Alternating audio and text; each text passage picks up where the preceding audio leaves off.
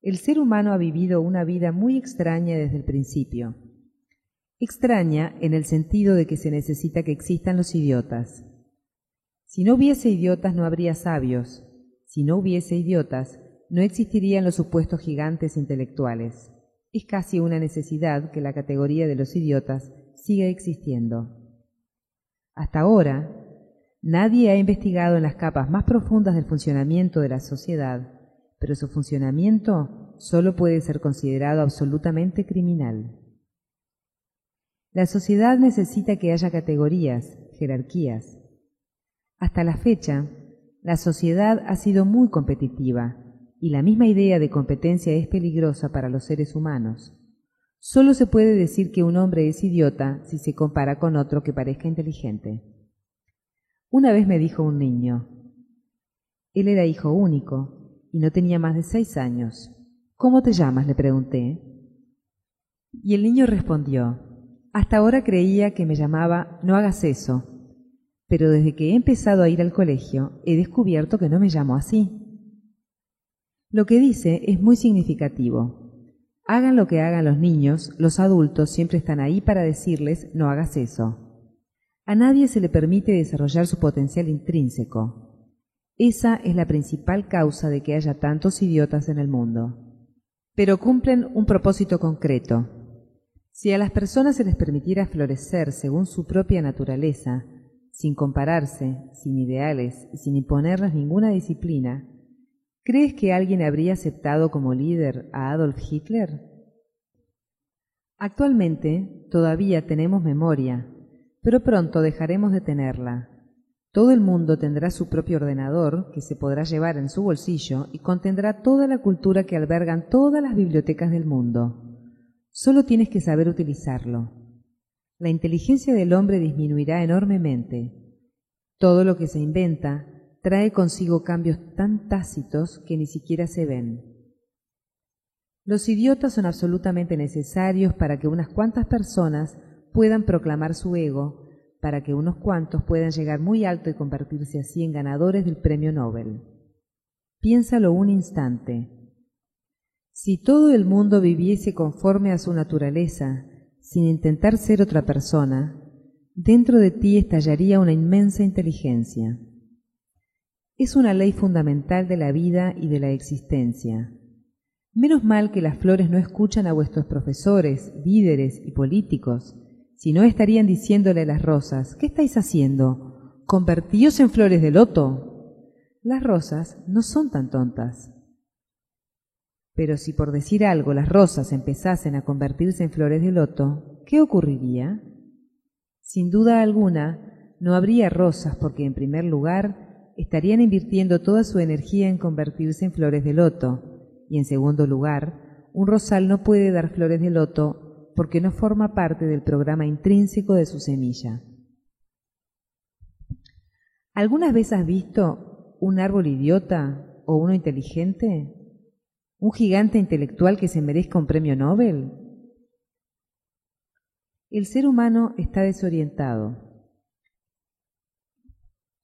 todo el mundo, tus padres, tus profesores, el colegio, el instituto, la universidad, tu religión, tus predicadores, tus vecinos, todos intentan convertirte en alguien que no puedes ser. Solo puedes convertirte en ti mismo. Si intentas otra cosa, fracasarás y te convertirás en un idiota. Yo opino que toda la historia de la humanidad es un largo e injustificado crimen en contra del individuo para satisfacer los intereses de los que ostentan el poder, los eruditos y los ricos, que también son otras formas de poder. No quieren que todo el mundo esté centrado en sí mismo, porque a un hombre centrado en sí mismo no se le puede explotar, esclavizar, ni humillar, ni se le puede obligar a desarrollar un canceroso sentido de culpabilidad. Eso es lo que ha impedido el crecimiento de la humanidad. En Japón hay unos árboles muy antiguos, tienen 400 años, y lo consideran un arte porque aunque solo miden 15 centímetros, presentan rasgos de ancianidad. Para ello usan una técnica especial, la misma que se ha usado contra la humanidad. Los plantan en unos tiestos con muy poco fondo y les recortan continuamente las raíces. El árbol no puede crecer si las raíces no profundizan. Hay una relación. Cuanto más alto es el árbol, más profundas tienen que ser las raíces para que pueda mantenerse en pie. De lo contrario, se caería. Si vas cortando las raíces, el árbol sigue envejeciendo, pero no crece hasta llegar a su potencial intrínseco. Yo no lo considero un arte, sino un crimen contra los pobres árboles. Ese mismo crimen se comete contra el ser humano. Te cortan constantemente las raíces y eso da lugar a una humanidad retrasada. Hay un cuento precioso de Turgenev. El idiota se llama. Un hombre, con lágrimas en los ojos, visita a un sabio que acaba de llegar al pueblo y le dice, No sé cómo acabar con este sufrimiento. Todo el pueblo cree que soy idiota. Si digo algo, enseguida me censuran y me critican. Si no digo nada, se ríen y dicen, ¿qué va a decir si es idiota? Estoy en un callejón sin salida, y cuando me enteré que estabas aquí, decidí venir a verte para que me aconsejases. El sabio dijo, no te preocupes, te daré una simple técnica que en un mes cambiará la situación radicalmente. Dentro de un mes volveré por aquí y comprobaré si ha habido algún cambio o no. Y le dio al hombre una sencilla técnica. La técnica consistía en no digas nada, espera a que hable la otra persona. Cuando alguien diga qué hermosa puesta de sol, pregúntale inmediatamente ¿qué tiene de hermosa? Defínelo, explícalo. ¿Acaso sabes lo que es la belleza? Porque si no lo sabes, ¿cómo puedes decir que la puesta de sol es hermosa?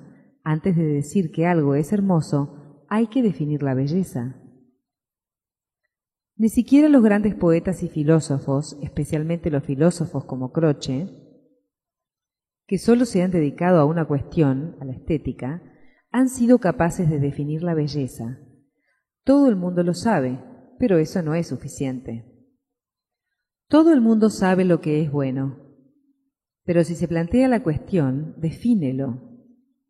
Hay un filósofo inglés, probablemente uno de los hombres más brillantes del siglo, G. A. Moore, que escribió un libro titulado Principia Ética. Todo el libro está dedicado a una sola cuestión. ¿Qué es bueno? Después de 250 páginas de ardua tarea, sutil y lógica argumentación, el comentario final es que el término bueno no puede definirse. Naturalmente, cuando regresó el sabio al cabo de un mes, el idiota ya se había convertido en el hombre más sabio del pueblo, porque le había parado los pies a todo el mundo. Si decías cualquier cosa, él lo criticaba y te pedía una definición esencial. Si decías que una mujer es hermosa, entonces preguntaba, ¿qué hay de hermoso en esa mujer? ¿Sus huesos? ¿Su larga nariz? ¿Su mal olor corporal? ¿Qué consideras belleza? No había forma de contestar, y cuando vieron que no podían contestarle, inmediatamente empezaron a pensar que habían infravalorado a ese hombre. No es un idiota, sino un gran filósofo, un sabio. Es más inteligente que nadie. El sabio estaba muy contento y le dijo, ¿Eres feliz ahora? El hombre contestó, absolutamente feliz. No te olvides de esto, le dijo el sabio. No hables, Espera a que el otro hable antes y después sé crítico. Si alguien habla de, Dios, sé crítico, dile que lo demuestre. Pídele alguna evidencia y no existe prueba ni evidencia alguna. Solo recuerda una cosa, no hagas ninguna declaración porque inmediatamente se abalanzarán sobre ti y volverás a ser el idiota. Se censura a todo el mundo desde la infancia. Diga lo que diga o haga lo que haga, el niño nunca está bien. Naturalmente, empieza a tener miedo de decir o hacer algo por su cuenta. Si es obediente, lo valoran. Si obedece las normas y reglamentos de los demás, lo valoran. Todo el mundo lo valora. Esa es la estrategia. Condenar al que intenta valerse por sí mismo y valorar al que solo es un imitador. Es evidente que la semilla interna, su potencial, nunca tendrá la oportunidad de crecer. Esto me recuerda a mi infancia, es algo tan antiguo que la gente ya no lo cuestiona. Cuando estaba sentado en silencio, alguien llegaba inevitablemente. En la India sigue habiendo familias muy grandes, la familia extensa. En mi familia había por lo menos 50 personas, y me decía, ¿por qué estás sentado en silencio? Contéstame, ¿por qué no debería estar sentado en silencio? Poco a poco, toda la familia fue entendiendo. No puedes sacarle nada a este niño, inmediatamente le da la vuelta a la pregunta y te has metido en un lío, así que dejaron de preguntarme nada. La situación llegó a un punto en el que, aunque yo estuviera allí sentado, mi madre decía, no veo a nadie en casa, y yo estaba sentado justo enfrente de ella. Necesito que alguien vaya a comprar verduras. Yo le decía, si veo a alguien, ya te avisaré. Me trataban como si no estuviera, y lo demostré, porque es muy difícil pasar desapercibido. Al principio solían mandarme a hacer recados. Ve al mercado y tráete unos mangos, que estamos en la estación de los mangos y ahora son muy buenos. Yo iba a la tienda que tenía los peores mangos y le decía al tendedero, dame los peores mangos que tenga, pero cóbramelos como si fuesen los mejores. Hasta el tendedero se sorprendía. Porque, ¿qué clase de cliente eres tú? Yo le contestaba, ¿qué clase de cliente? ¿Has visto a muchos clientes? Pues yo soy un cliente singular. Y el hombre estaba encantado de darme mangos podridos y cobrármelos como si fueran los mejores. Yo llegaba a casa, les daba los mangos podridos y decía, son los mejores, han costado muy caros y apestaban. Mi madre me decía, sácalos a la calle. Yo contestaba, ¿por qué los voy a tirar? Hay una mendiga, puedo dárselos a ella pero ni siquiera la mendiga los quería. No vengas a verme, me decía. Cada vez que vienes me traes algo podrido. Échaselos a los perros. Y para mi sorpresa, hasta los perros me tenían miedo. Cuando les echaba algo, salían corriendo. Poco a poco se convencieron de que es mejor dejarle hacer lo que quiera, pero este muchacho no va a ser nadie en la vida. Tenían razón. He demostrado que su profecía era cierta. No soy nadie especial en la vida. Pero ¿quién quiere ser especial? Yo soy yo mismo y eso es suficiente, es más que suficiente. En mi vida siempre he tenido que luchar para protegerme porque todo el mundo está dispuesto a cortarte las raíces. Me expulsaron muchas veces de los colegios, los institutos y las universidades. Desde el primer día de la escuela secundaria, empezando por las clases de historia, ese hombre, el profesor, llevaba mucho tiempo, tenía mucha experiencia. Empezó a hablar de historia. Yo le pregunté, perdone un momento, ¿usted ha hecho historia? ¿Qué clase de pregunta es esa? Yo enseño historia, respondió él. No he venido aquí para aprender la vida de idiotas como Jenny Kant, Tamerlán o Nadir. Si puede enseñarme a hacer historia, entonces seré su alumno. Pero no tiene ni idea de cómo hacer historia. No es más que un loro que repite todo el tiempo la basofia que habría de evitar contarles a los niños porque se les queda grabado en la memoria. Usted es un peligro. Esto es insólito, dijo él. Salga usted de mi clase. No se preocupe, le respondí. Me quedaré en la puerta de la clase que no es de su dominio, y le molestaré todo lo que pueda desde la ventana.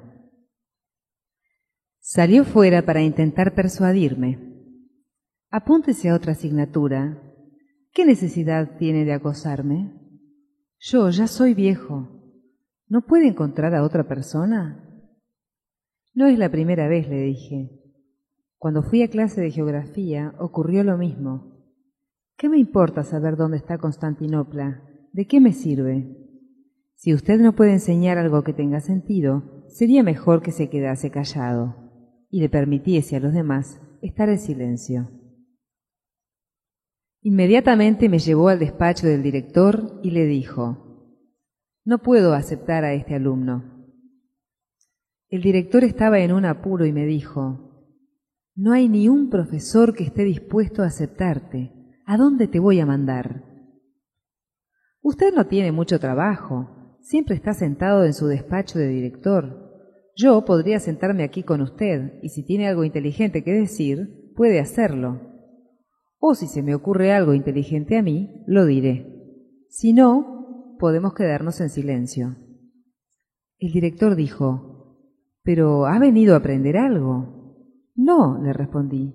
He venido para ser yo mismo. Si puede enseñarme, ayudarme, apoyarme y animarme a ser yo mismo, entonces me quedaré en este colegio. Si no, ya buscaré otro. Pero siempre pasaba lo mismo. Me expulsaban de todos los institutos.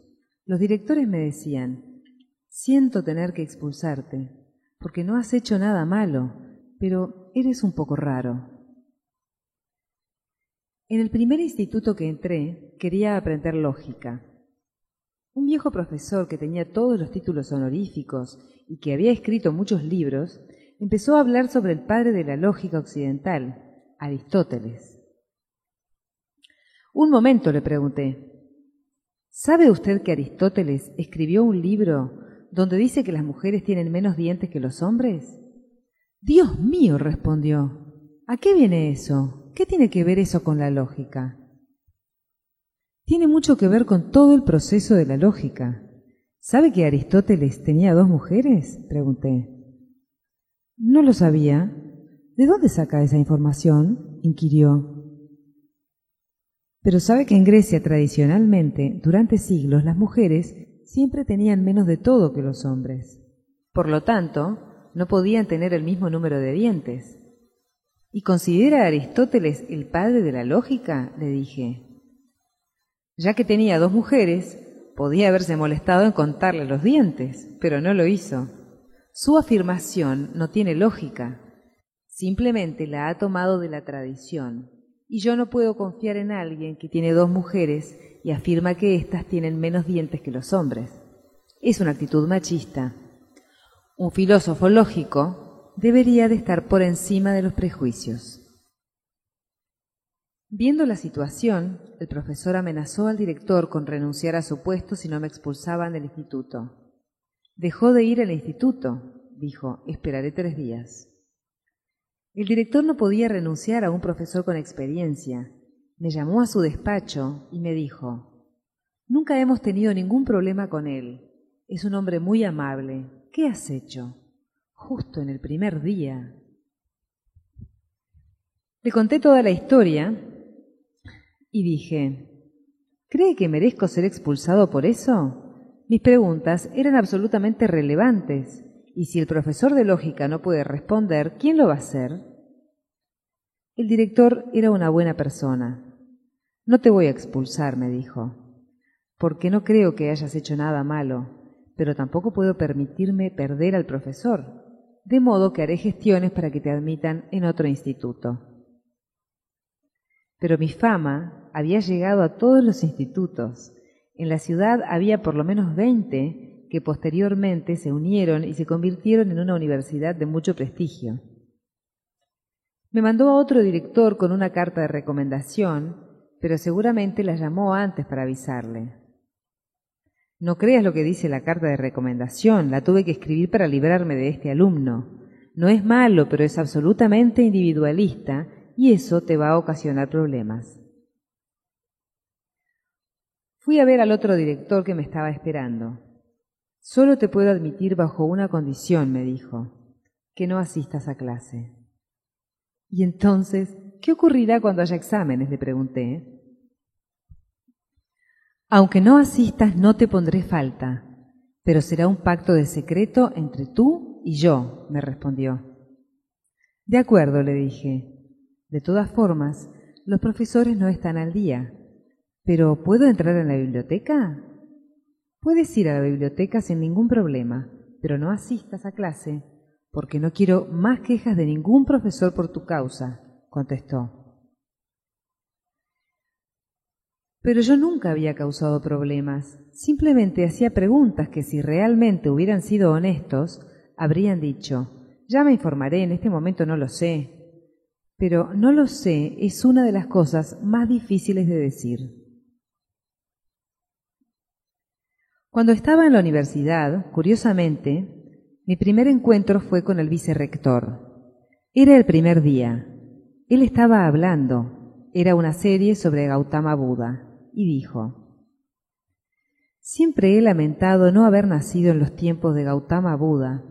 De haber sido así, habría ido a verle y me habría sentado a sus pies. Era un anciano.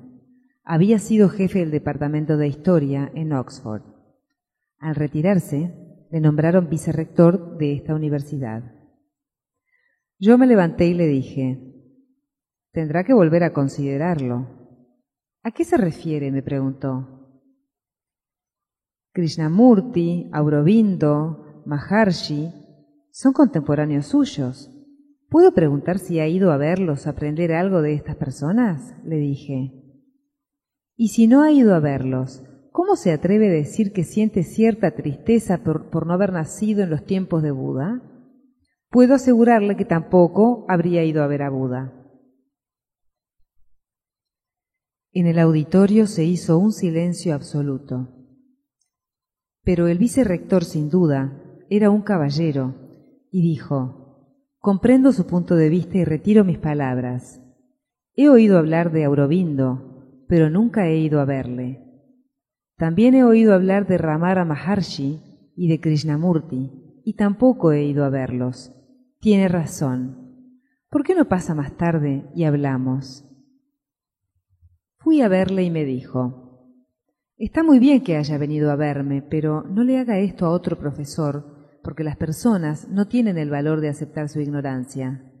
No tienen el valor de decir no lo sé. En lo que a mí respecta, le estoy profundamente agradecido porque debo haberlo dicho inconscientemente. No estaba mintiendo, simplemente sentía que me habría gustado que Gautama Buda me bendijese con su presencia cuando estaba vivo. Usted me ha corregido y es cierto, no habría ido. En la sociedad es muy difícil encontrar a un ser humano que te permita tener la libertad de ser tú mismo. Esto es lo que ha provocado un retraso mental en todo el mundo. Los países necesitan que haya idiotas, si no, ¿quién iba a luchar en las guerras? El mundo necesita que haya idiotas, si no, ¿cómo se iban a enriquecer unos con el trabajo y la sangre de los otros? Esta civilización necesita el mayor número de personas carentes de inteligencia, si no, no habría católicos, protestantes, hindúes o musulmanes. La estructura de toda sociedad se ha manipulado de forma que unos pocos explotan a millones de personas y consuelan a los explotados diciéndoles, es consecuencia de las malas acciones de tus vidas pasadas. Y como tú no sabes nada de tus vidas pasadas, es un buen consuelo. ¿Qué le voy a hacer? Otra cosa que dicen es, es una prueba de tu fe en Dios. Si te conformas con lo que eres después de tu muerte, serás recompensado con creces. Hay religiones como el jainismo, el budismo, el hinduismo, que se escudan en el pasado, miran al pasado, y las otras tres, el cristianismo, el islamismo y el judaísmo, se escudan en el más allá. No hay mucha diferencia. Todo lo que sucede sucede en esta vida, pero ellos lo están posponiendo. Tanto si es antes o después de la muerte, la táctica sigue siendo la misma. El caso es que tienes que permitir a la gente que te explote y que beba de tu sangre, convencido de que las cosas son así.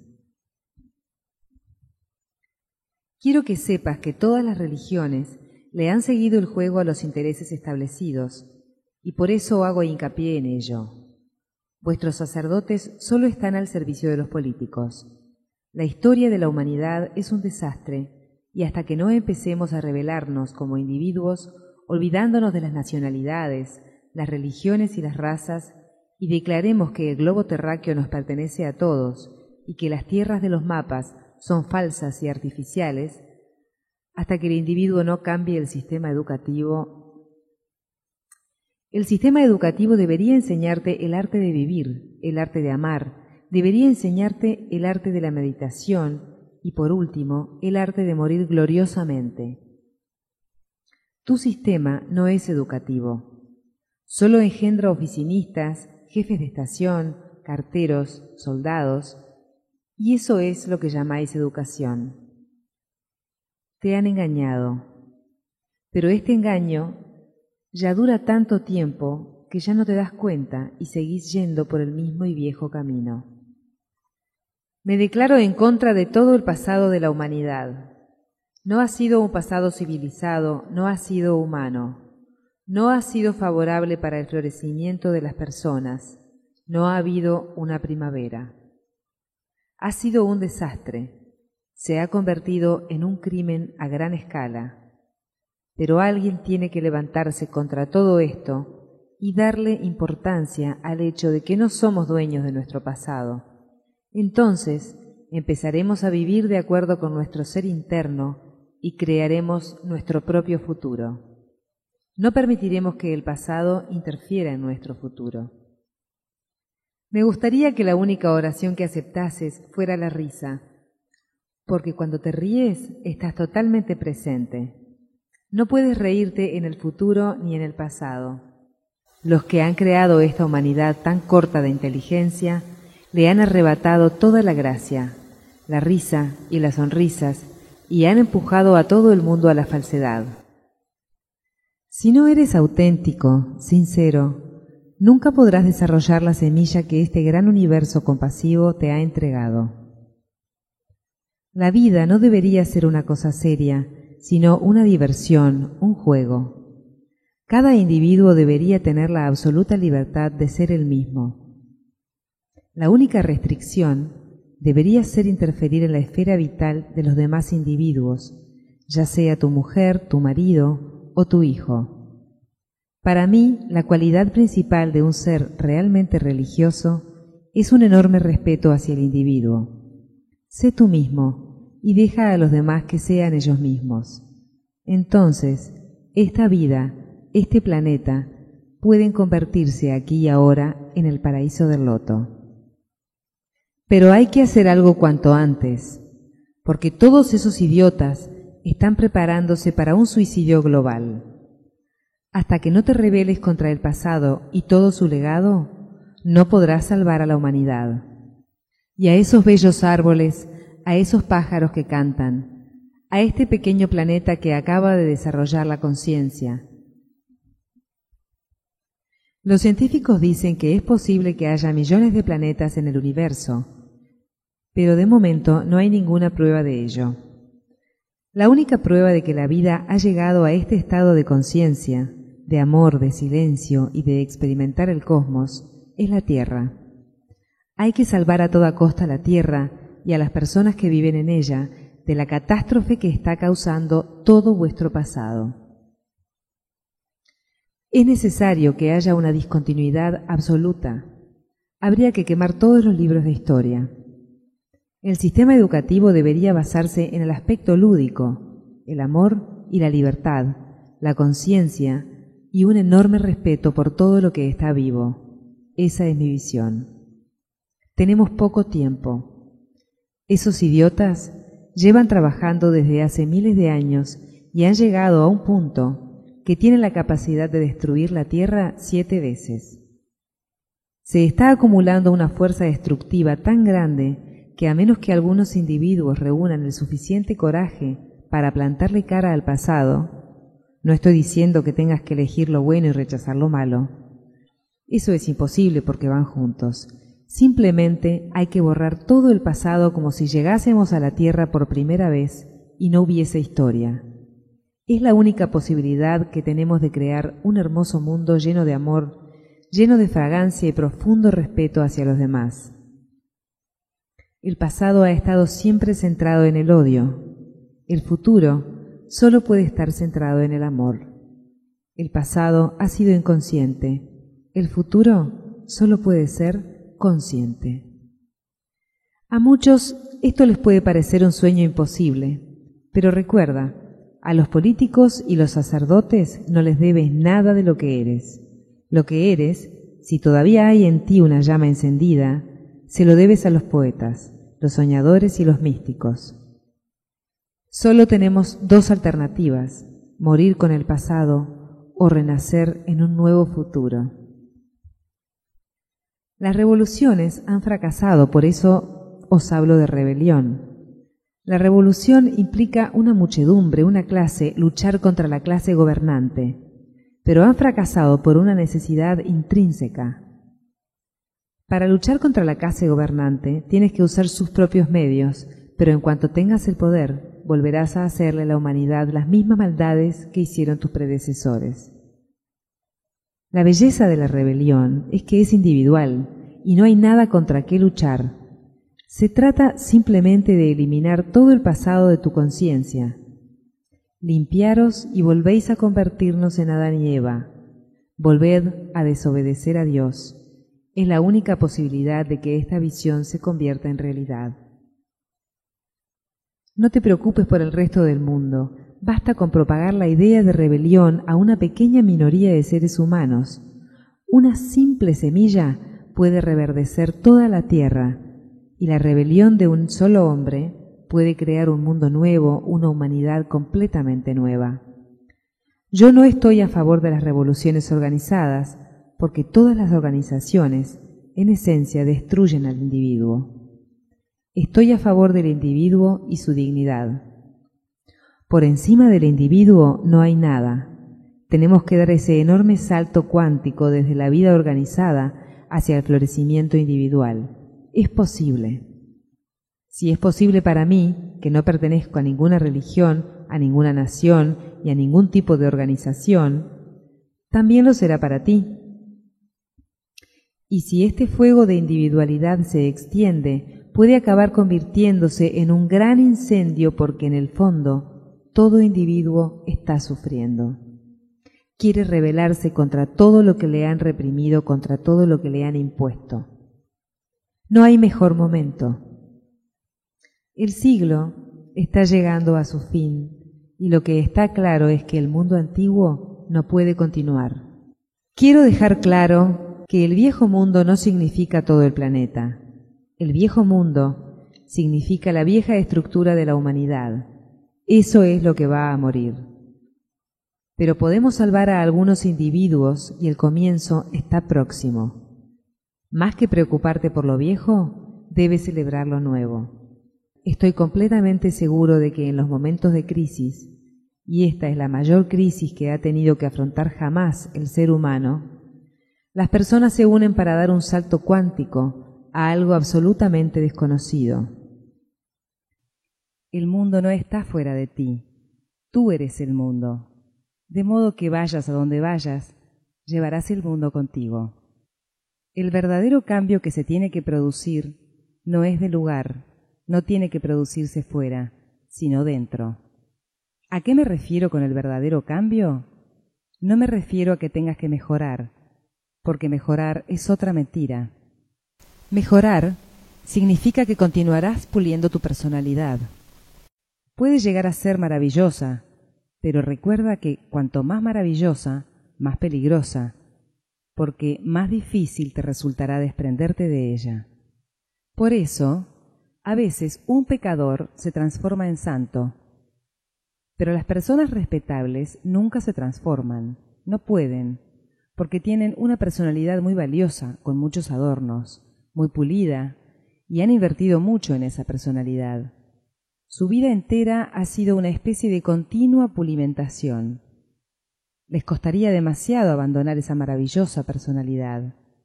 Un pecador sí puede hacerlo, porque no ha invertido nada en ella. Aún más, está harto de ella, de tan fea como es. Pero, ¿cómo podría desprender tan fácilmente una persona respetable, con tantas recompensas como le ha dado, con tantos beneficios como le ha reportado?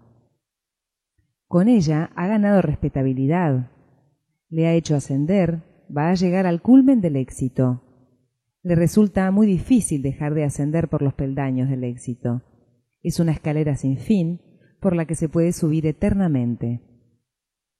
Cuando se triunfa en el mundo, resulta muy difícil parar. Resulta difícil parar cuando te estás enriqueciendo, cuando te estás haciendo famoso. Cuanto más refinada sea la personalidad, más se afianza. Por eso, no digo que tengas que mejorar. Desde Buda a Hakuin, ninguno de los grandes maestros ha hablado de que haya que mejorar. Ojo con los llamados libros para mejorar, de desarrollo personal.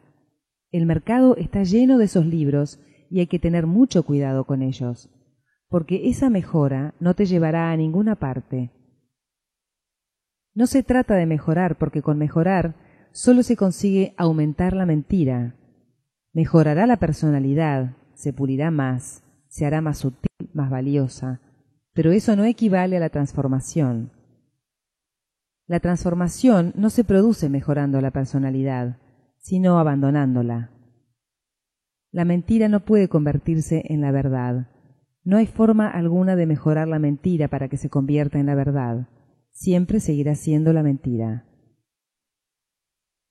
Parecerá cada día más la verdad, pero seguirá siendo la mentira. Y cuanto más verdad parezca, más te absorberá, más se arraigará en ti. La mentira puede parecer hasta tal punto la verdad que es posible olvidarse de que en realidad es mentira. La mentira te dice, ve en busca de la verdad, mejora tu carácter, tu personalidad, busca la verdad, transfórmate en esto, transfórmate en lo otro. La mentira no para de ofrecerte nuevas actividades. Haz esto y todo irá bien y serás feliz para siempre.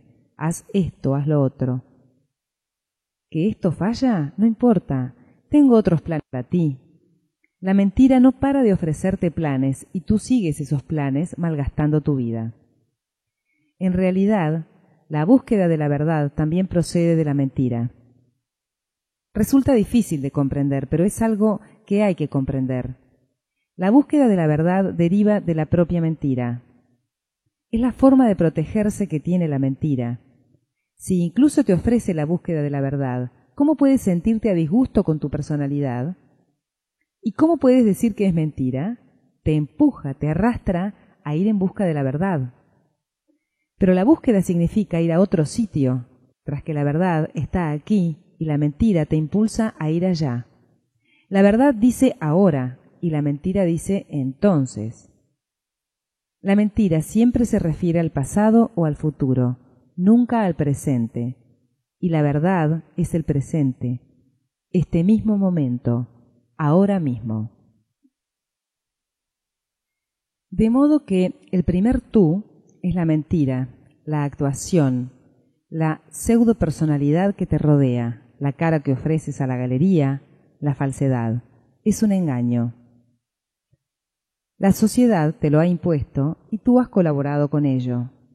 Tienes que dejar de colaborar con esa mentira de la sociedad, porque sólo cuando te quedas al desnudo eres tú mismo. Todos los ropajes son un invento social. Todas las ideas y las identidades que crees poseer son un invento social, algo que te han creado los demás. Y tienes motivos para hacerlo. De esta forma se aprovechan de ti sutilmente, te explotan. La auténtica explotación no tiene un carácter económico ni político. La auténtica explotación es la psicológica, esa es la razón por la que todas las revoluciones han fracasado. ¿Cuál es la razón? Que no han indagado en la explotación más profunda, la psicológica. Solo intentan cambiar lo superficial. Si una sociedad capitalista se vuelve comunista, no hay ninguna diferencia. Si una democracia se convierte en dictadura, una sociedad dictatorial se hace democrática, da igual. No existe ninguna diferencia. Son cambios superficiales, un blanqueado, pero en lo más profundo, la estructura sigue siendo la misma. ¿En qué consiste la explotación psicológica? La explotación psicológica consiste en no permitir que nadie sea uno mismo, que nadie sea aceptado tal y como es, que no se respete a nadie. ¿Cómo respetar a las personas si no las aceptamos como son? Si les impones cosas y después las respetas, lo que respetas son tus propias imposiciones. No respetas a las personas como son. No respetas su desnudez ni su espontaneidad. No respetas sus sonrisas y sus lágrimas, de verdad. Solo respetas el fingimiento, las pretensiones. Lo que respetas es la actuación. Tienes que abandonar por completo ese primer tú. Llegando al segundo tú, al tú reprimido, instintivo, inconsciente, se trata de todo lo que la sociedad no ha permitido, de todo lo que la sociedad ha metido la fuerza en tu ser y allí lo tiene encerrado. Solo aparece en tus sueños, en metáforas, o cuando estás borracho, cuando no tienes control sobre ti mismo. El resto del tiempo está lejos de ti y es más auténtico, no es falso. Freud hizo mucho para que el hombre tomara conciencia de ello y las psicologías humanistas, y sobre todo los grupos de encuentro de desarrollo personal y similares, han contribuido enormemente a que se tome conciencia de todo lo que grita en nuestro interior, de todo lo que ha sido reprimido, aplastado. Y en eso consiste la parte vital. Esa es la vida real, la vida natural. Las religiones lo han condenado calificándola de parte animal, la han condenado al considerarla el origen del pecado. No es el origen del pecado, sino de la vida, y no es inferior a lo consciente, es más profunda que lo consciente, sin duda, pero no inferior. Y no hay nada de malo en lo animal. Los animales son hermosos como los árboles, viven desnudos con sencillez. Aún no los han destruido los sacerdotes y los políticos aún forman parte de Dios. Solo el ser humano se ha extraviado. El hombre es el único animal anormal sobre la faz de la tierra, mientras que los demás animales son normales. De ahí su alegría, su belleza, su salud, de ahí su vitalidad. ¿No habéis sentido envidia de esa vitalidad, de la pura alegría de la energía? ¿Y con los niños? ¿No habéis sentido envidia de los niños? Quizá por la envidia condenáis el infantilismo una y otra vez. ¿Cuánta razón tiene Montag al afirmar que en lugar de decir no seas infantil, deberíamos empezar a decir no seas adultil? Tiene toda la razón del mundo, y yo estoy de acuerdo con él. Un niño es hermoso, mientras que un adulto es la fealdad misma. El adulto deja de fluir, se bloquea, se queda inmóvil como muerto, pierde brío, pierde entusiasmo, se limita a arrastrarse, se aburre porque no tiene sentido del misterio, nunca se sorprende de nada porque ha olvidado el lenguaje del asombro. Para un adulto ya no existe el misterio. Dispone de muchas explicaciones, pero el misterio ya no existe para él. Por consiguiente, ha perdido la poesía, la danza y todo lo que le da significado a la vida, todo lo que aporta el sabor de la vida. Este segundo tú es mucho más valioso que el primero y precisamente por eso me opongo a todas las religiones, a todos los sacerdotes, porque se aferran al primero, al más superficial. Vayamos al segundo, pero el segundo tampoco supone el final. Y ahí es donde Freud se queda corto. Como también se queda corta la psicología humanista. Si bien profundiza un poco más que Freud, no profundiza lo suficiente como para llegar al tercer tú. En ti existe un tercer tú, el tú auténtico, la cara verdadera que sobrepasa los túes primero y segundo. Lo trascendental, la budidad, la conciencia pura, sin fisuras, sin divisiones. El primer tú tiene un carácter social, el segundo un carácter natural, el tercero un carácter divino. Y un momento. No digo que el primero no resulte útil. Si existe el tercero, el primero se puede emplear. Si existe el tercero, también se puede emplear el segundo, pero siempre y cuando exista el tercero. Si el centro funciona, también irá bien la periferia, porque la circunferencia estará en su sitio. Pero si solo tenemos el centro sin la circunferencia, todo acabará en una especie de muerte. Eso es lo que ha ocurrido con el ser humano. Por eso, tantos pensadores occidentales sostienen que la vida carece de sentido. No es así. Solo se debe a que se ha perdido el contacto con el origen del sentido, del significado. Es como si un árbol perdiera el contacto con sus raíces. Entonces no habría flores. Empezaría a desaparecer el follaje, se caerían las hojas y no brotarían hojas nuevas. Y entonces la savia deja de fluir, deja de existir la vida, el árbol se muere. Y entonces el árbol puede empezar a filosofar, a ponerse en plan existencialista, como Sartre, por ejemplo, y ponerse a decir que ya no hay flores en la vida, que la vida no tiene flores, que ha desaparecido la fragancia, que ya no hay pájaros.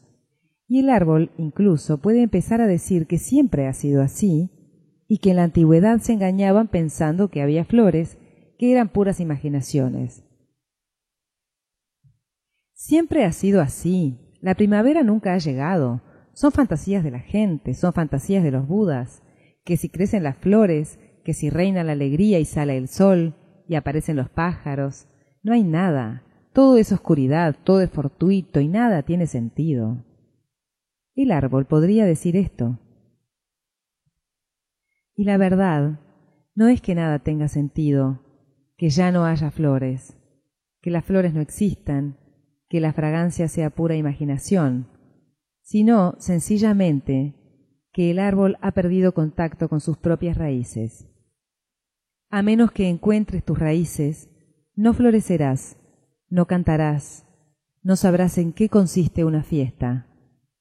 ¿Y cómo se puede conocer a Dios si no se sabe lo que es festejar? Si te has olvidado de bailar, ¿cómo vas a orar? Si te has olvidado de cantar y de amar, Dios ha muerto. Esto no significa que Dios esté muerto, sino que está muerto en ti.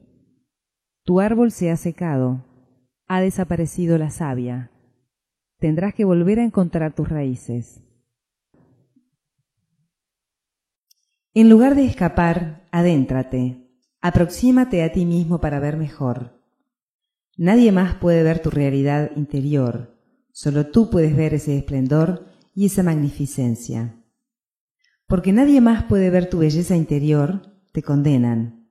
Solo tú puedes reafirmar tu dicha, solo tú puedes reafirmar, en última instancia, tu iluminación. Casi todos corren con toda rapidez que pueden para huir de sí mismos. Y el problema es que no puedes huir de ti mismo. A donde quiera que vayas, serás tú mismo.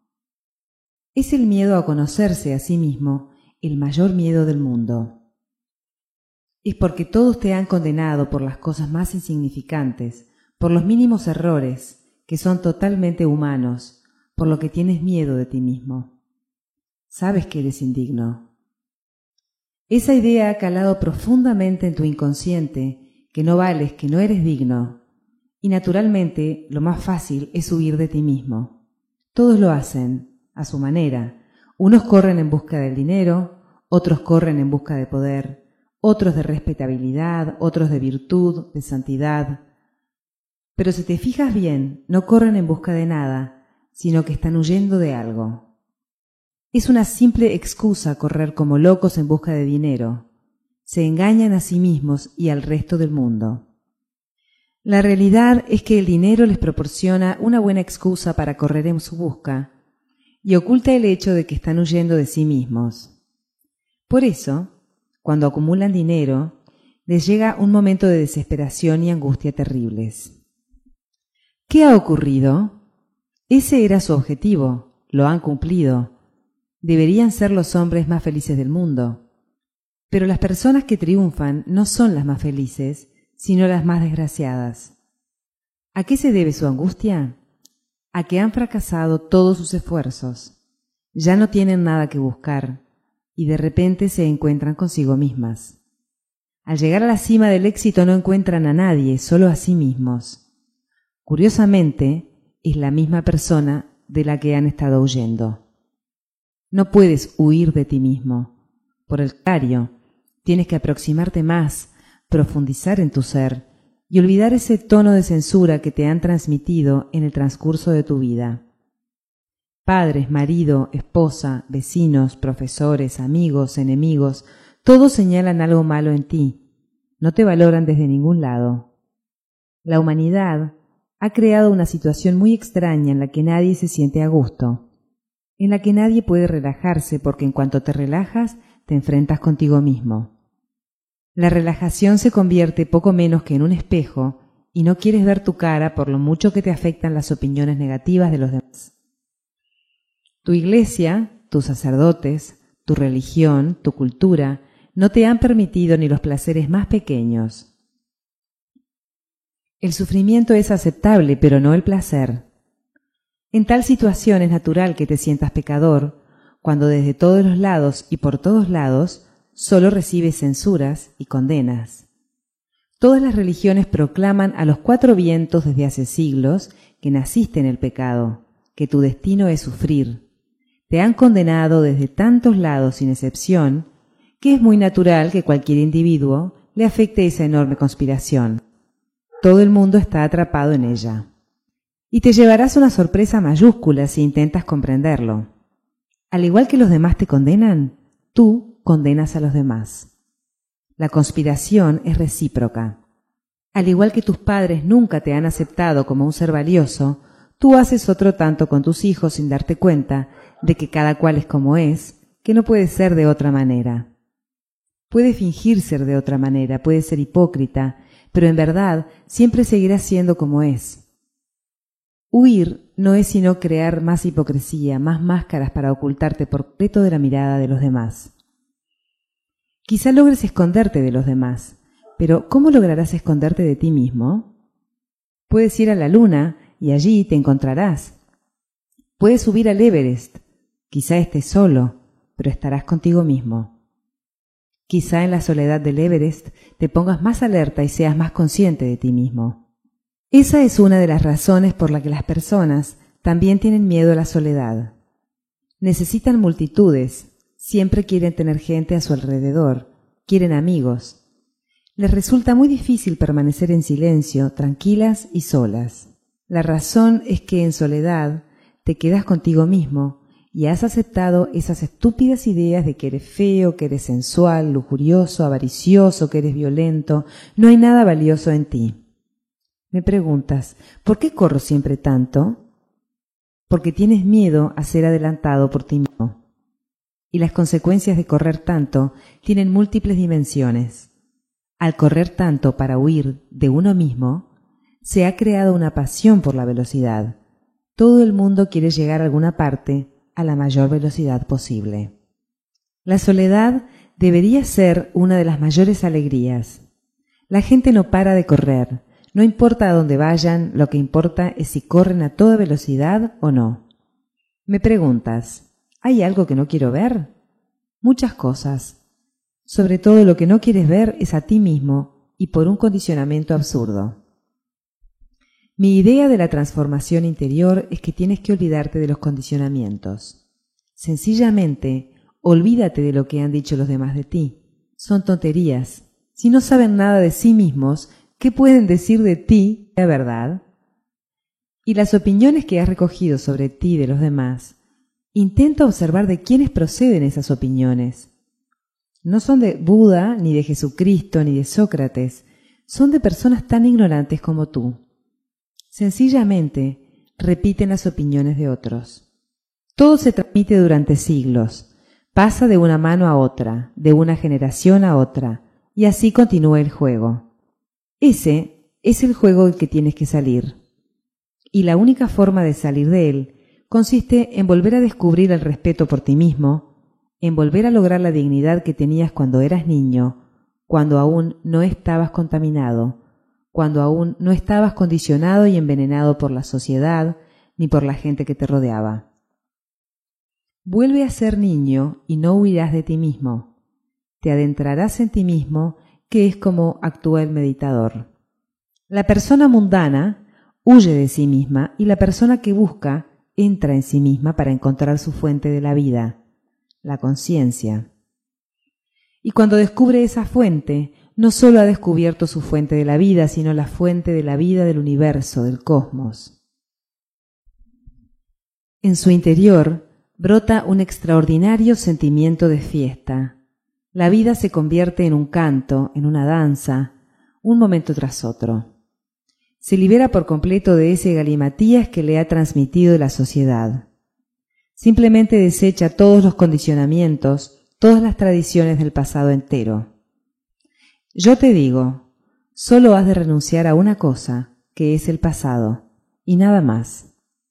Si eres capaz de renunciar al pasado, te sentirás completamente renovado, recién nacido, y vivir en esa renovación es tal dicha, tal éxtasis, que no se te ocurrirá escapar de ella ni un solo momento.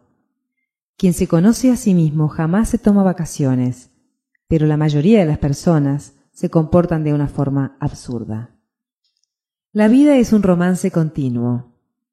Y yo no solo os enseño el romance del cuerpo, que es muy vulgar, os enseño el romance del espíritu, que tiene principio pero no final. Pero solo es posible si empiezas a ir hacia adentro. Ir hacia adentro significa ir hacia Dios. En ir hacia adentro está el secreto de toda la transformación alquímica del ser. Huir es sencillamente perder un tiempo sumamente valioso y una vida que podría haber sido un gran canto, una gran creatividad, una enorme esfera de luz. Cuanto más te alejes de ti mismo, más oscura se hará tu vida, más desdichada, más cargada de ansiedad, más la condenarás y más la rechazarás. Y cuanto más te alejes, más difícil te resultará encontrar el camino de vuelta. Llevas muchas vidas alejándote de ti mismo, pero si avanzas por un camino adecuado de meditación, no has llegado demasiado lejos. La meditación es el atajo entre donde estás y donde deberías estar, y la meditación es un método tan sencillo que cualquiera, hasta un niño pequeño, puede entrar en su paraíso. En lugar de huir, ve hacia adentro, acércate más a ti mismo para ver mejor, Nadie puede ver tu realidad interior, solo tú puedes ver ese esplendor y esa magnificencia. Como nadie puede ver tu belleza interior, te condenan. Solo tú puedes reafirmar tu dicha, solo tú puedes reafirmar en última instancia tu iluminación. E incluso así la gente tendrá recelos. Recelaban a Sócrates, recelaban a Buda, recelaban a Cristo celos se basaban en la ignorancia de su propio ser interior. ¿Cómo van a creer a Buda Gautama, que afirma que en los silencios interiores del corazón se encuentra el éxtasis supremo? No saben nada de lo interior, no conocen ni los rudimentos, no saben nada del éxtasis.